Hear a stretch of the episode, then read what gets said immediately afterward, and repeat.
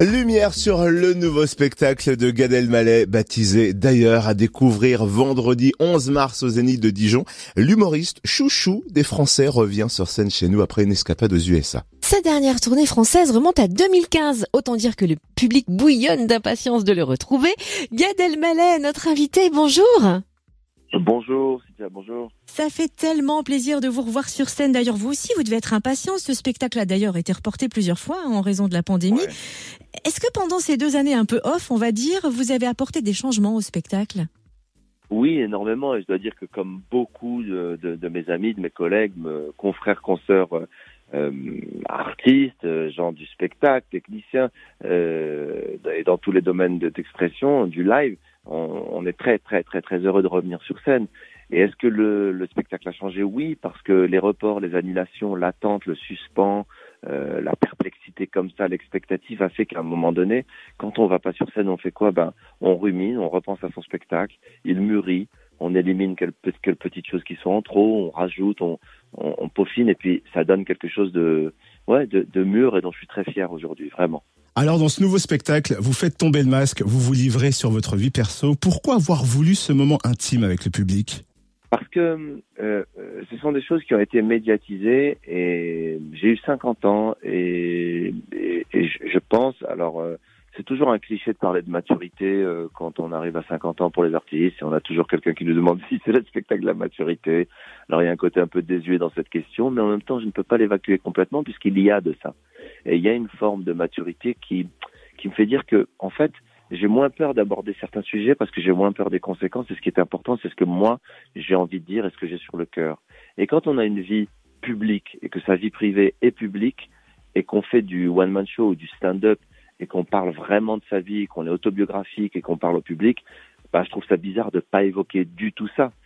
Après, il n'y a pas d'impudeur. Moi, je, raconte avec beaucoup d'humanité, mais aussi où je me fous de ma gueule. Quand je, ra je, raconte mon épisode de ma vie à Monaco, bon, c'est vrai que je parle plus de ma famille en décalage par rapport à cet univers euh, que euh, Monaco, euh, la famille elle-même et le lieu lui-même. Je parle de ma mère, du syndrome du blédard, de ce décalage qu'on a parfois avec certains milieux, mais je le fais aussi dans le passage sur le rêve américain où à la fois c'est un rêve, c'est une fascination, ça m'impressionne, ça m'inspire, et en même temps, ça me, ça me, pas que ça me déçoit, mais des petites choses aux États-Unis où je me dis, bah, on est bien chez nous quand même.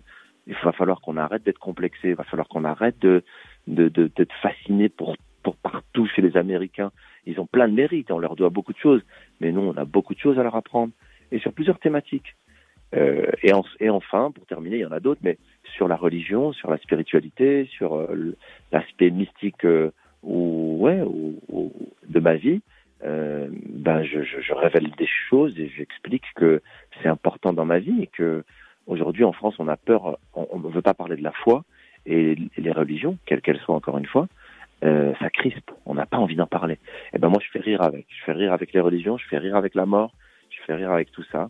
Et, et, je suis très fier de ce spectacle. Et c'est vrai que vous avez raison, hein. on sent qu'il y a des sujets comme ça qui sont euh, sensibles, peut-être tabous, même pour les humoristes, et vous, vous arrivez à en parler sans censure.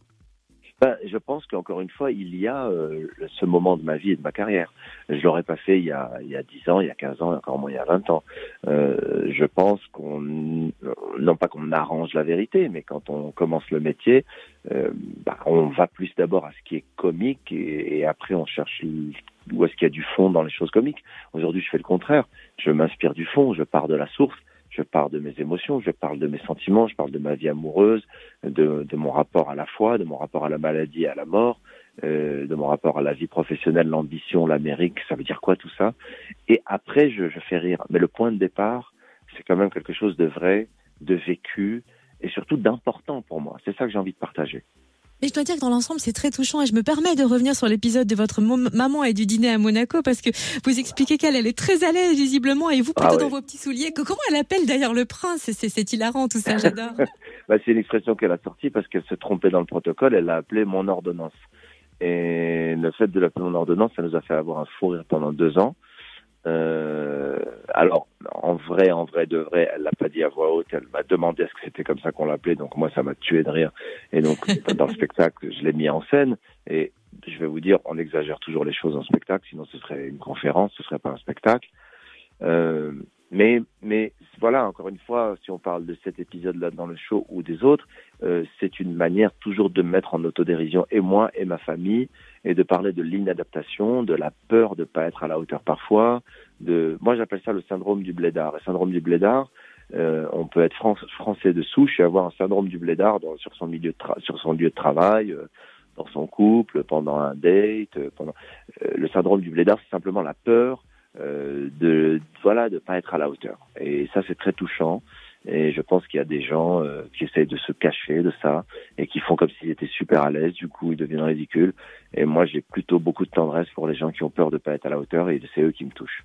Eh bien, la meilleure ordonnance, c'est en effet de venir voir votre spectacle. D'ailleurs, le 11 mars à Dijon. Merci euh, d'avoir passé ces quelques minutes avec nous, Gad. On a bah, vraiment. Merci. C'est très très heureux de revenir à Dijon parce que c'est un zénith où il y a eu des, il y a eu de la magie et il y a eu un public très très très très très enthousiaste qui me suit depuis très longtemps. Donc euh, salut à toutes les Dijonnaises et les Dijonnais. Et vous vous rappelez peut-être alors du coup de l'accueil qu'on réserve exclusivement à Dijon, le fameux banc bourguignon que l'on chante ah à la bah fin du spectacle. Ah bah oui, je peux, bah, je l'ai vécu. Hein. Vous l'attendez euh, bah, D'abord, je, je, je l'attends et, euh, et c'est marrant parce que je l'ai vu euh, récemment. J'ai, moi, j'ai produit un spectacle à Lourdes et puis euh, y a, y a, pendant les pèlerinages, il y a des gens de plein de villes. Et à un moment donné, pendant le spectacle de Bernadette de Lourdes, il y avait euh, des gens qui venaient de Dijon. Et à la fin du show, c'est parti mais à fond là-dessus. Et j'étais avec un copain qui me dit, mais qu'est-ce que c'est que ce délire? Il y a des supporters d'un club de... Je dis, pas du tout. Et ça, c'était génial. La première fois que ça, que qu'on me l'a fait, j'ai été même ému, j'étais très touché. Tout ce qui est particulier, unique et qui appartient à une identité, à un lieu, et les gens qui s'assument et qui sont fiers de leurs origines, moi je fais partie de ça, j'aime ça. Donc j'arrive Dijon et j'attends le banc à la fin, si je mérite. Mais vous le méritez, il sera là évidemment. En tout cas, belle tournée, Gad, et bon retour sur scène. Merci infiniment.